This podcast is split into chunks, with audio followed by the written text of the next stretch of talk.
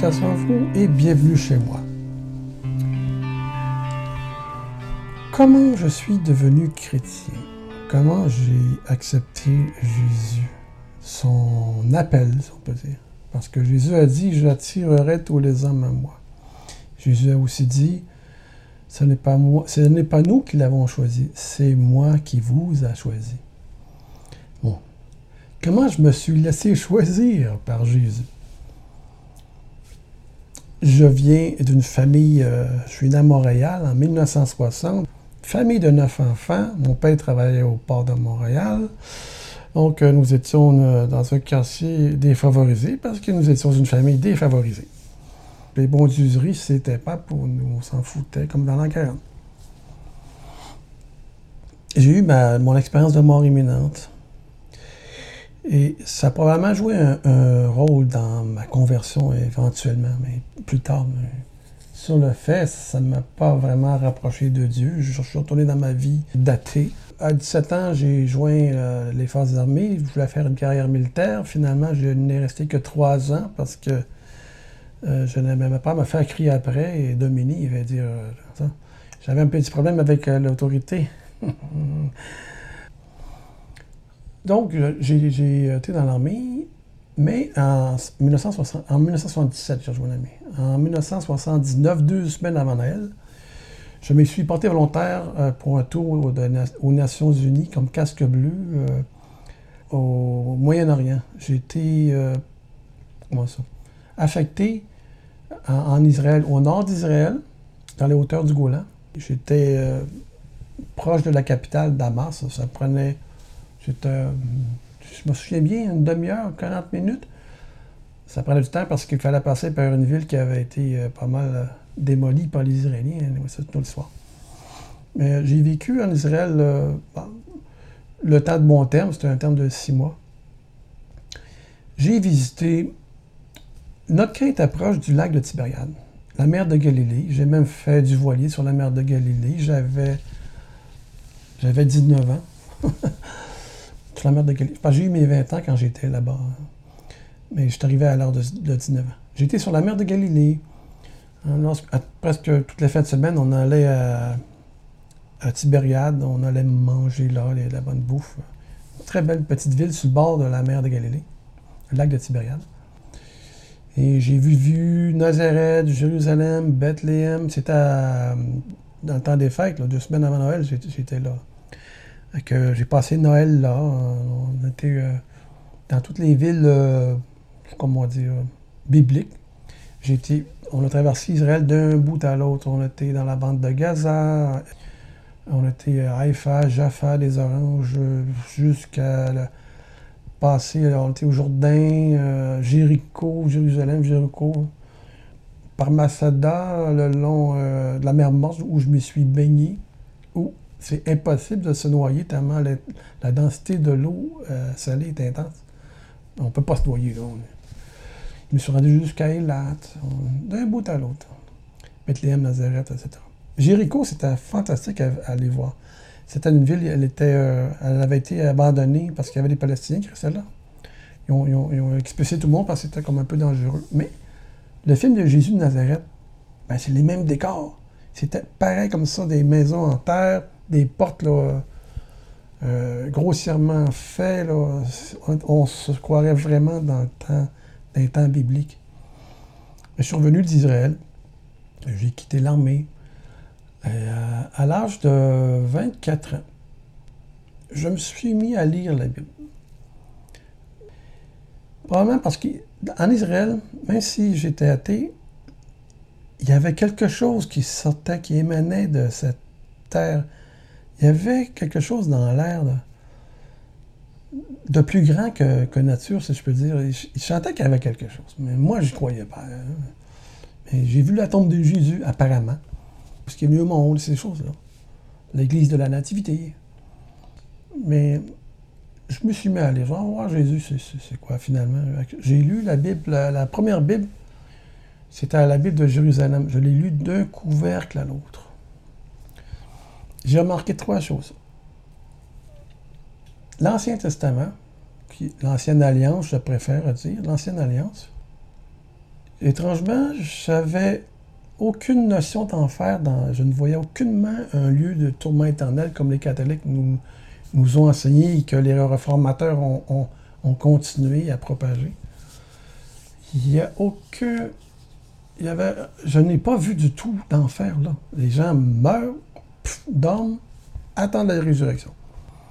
Dans le Nouveau Testament, il y avait une grosse différence d'ambiance entre les deux.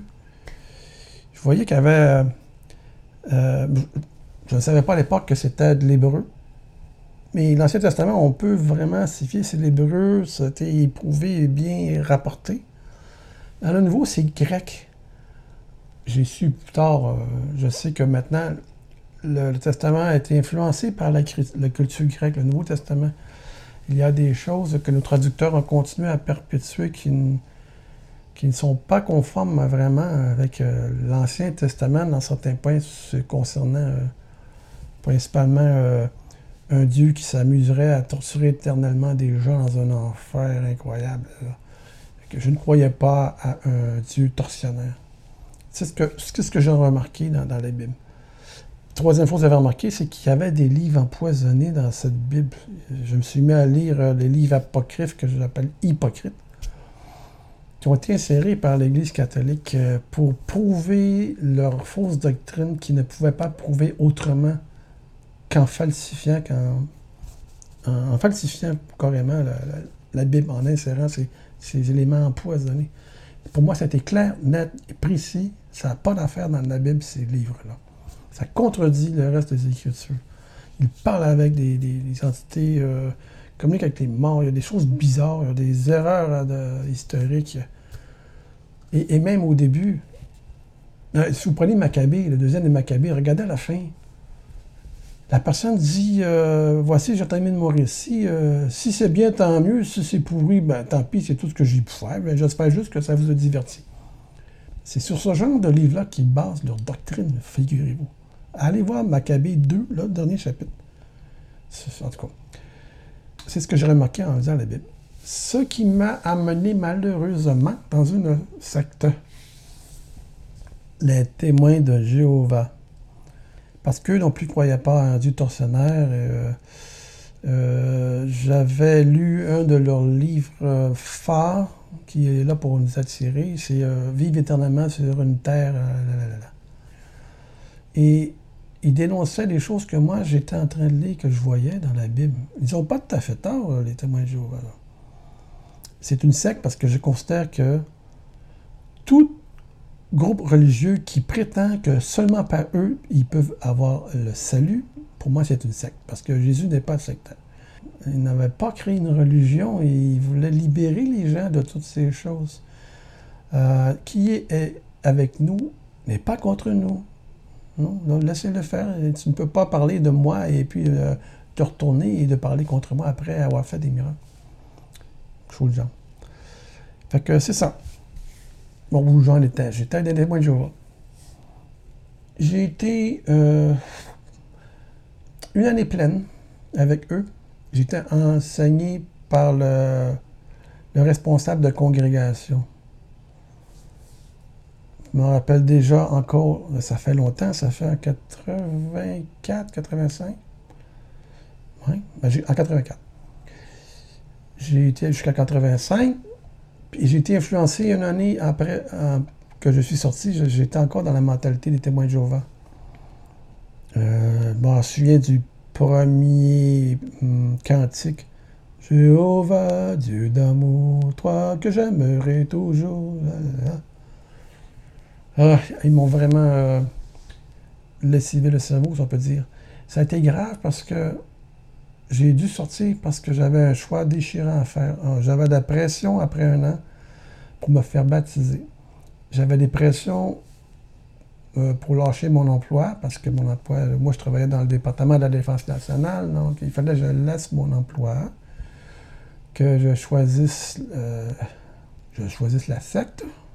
Il faut dire les choses, appeler un chat un chat. Et je ne pouvais pas me faire baptiser si je n'avais pas lâché mon emploi je devais prendre une décision, rester ma femme, avec ma femme ou divorcer. J'étais pour perdre mon épouse, mon travail, ma maison, mon premier fils, mon fils, mon fils premier-né, mon fils, et j'avais soit je m'en, allais avec les témoins de Jéhovah et je, pouvais espérer vivre sur la terre éternellement, même si je ne faisais pas partie des 144 000 privilégiés. Ça n'a pas de bon sens. Soit ça, être dans le témoin de Jéhovah, ou continuer à vivre avec ma vie, ma famille, tout en sachant, j'étais vraiment fortement convaincu, c'était une certitude, qu'à mon décès, j'étais pour disparaître. La mort, vraiment, l'annihilation totale. Que je n'avais pas le droit au bonheur futur sur Terre parce que je n'ai pas choisi les témoins de joie. J'ai donc décidé de mourir. J'ai décidé, euh, si Dieu est si méchant, si injuste, il ne me mérite pas. Dieu ne me mérite pas. C'est ce que je dis. Mais ça m'a quand même torturé pas mal. J'ai euh, j'ai choisi mon épouse et, mon fils. Donc, euh, ça m'a. J'ai fait une grande dépression après. Euh, j'ai perdu tellement de poids en un mois. Une quarantaine de livres en un mois. Ça, c'est en, kilos, je sais pas trop comment est-ce que c'est. Assez que j'étais meg, meg, meg. J'ai consulté des médecins, on n'a rien trouvé. Euh, même qu'un médecin disait que c'était dans ma tête, j'étais fou. Quand tu trouves, quand tu sais pas diagnostiquer, tu n'arrives pas à trouver, mais tu mets ça à la faute euh, de ton cerveau. Donc, j'étais en train de mourir. Mec, mec, mec, mec, mec.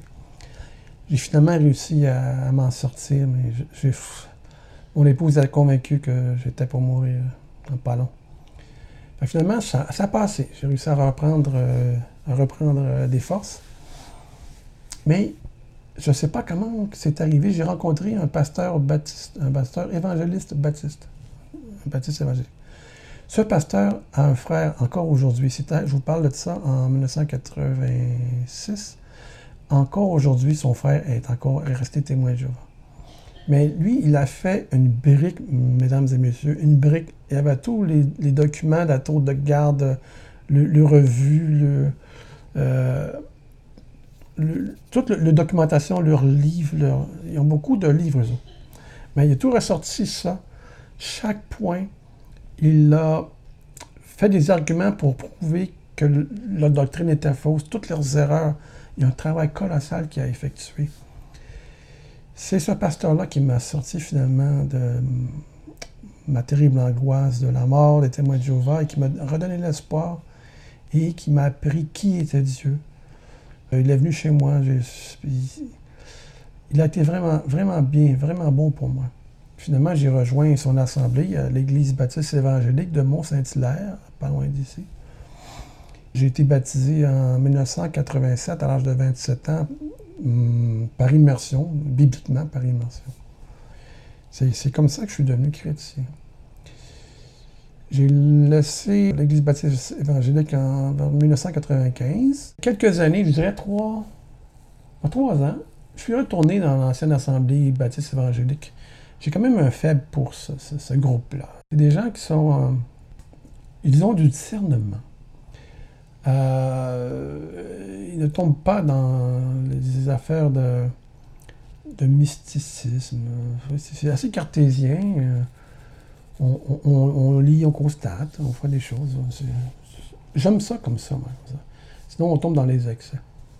Je suis allé les voir pendant une période de six mois, à peu près, a trois ans, pour renouer. J'ai retrouvé mon pasteur après tant d'années. Euh, il ne se rappelle pas de moi, mais quand même, il est encore pasteur.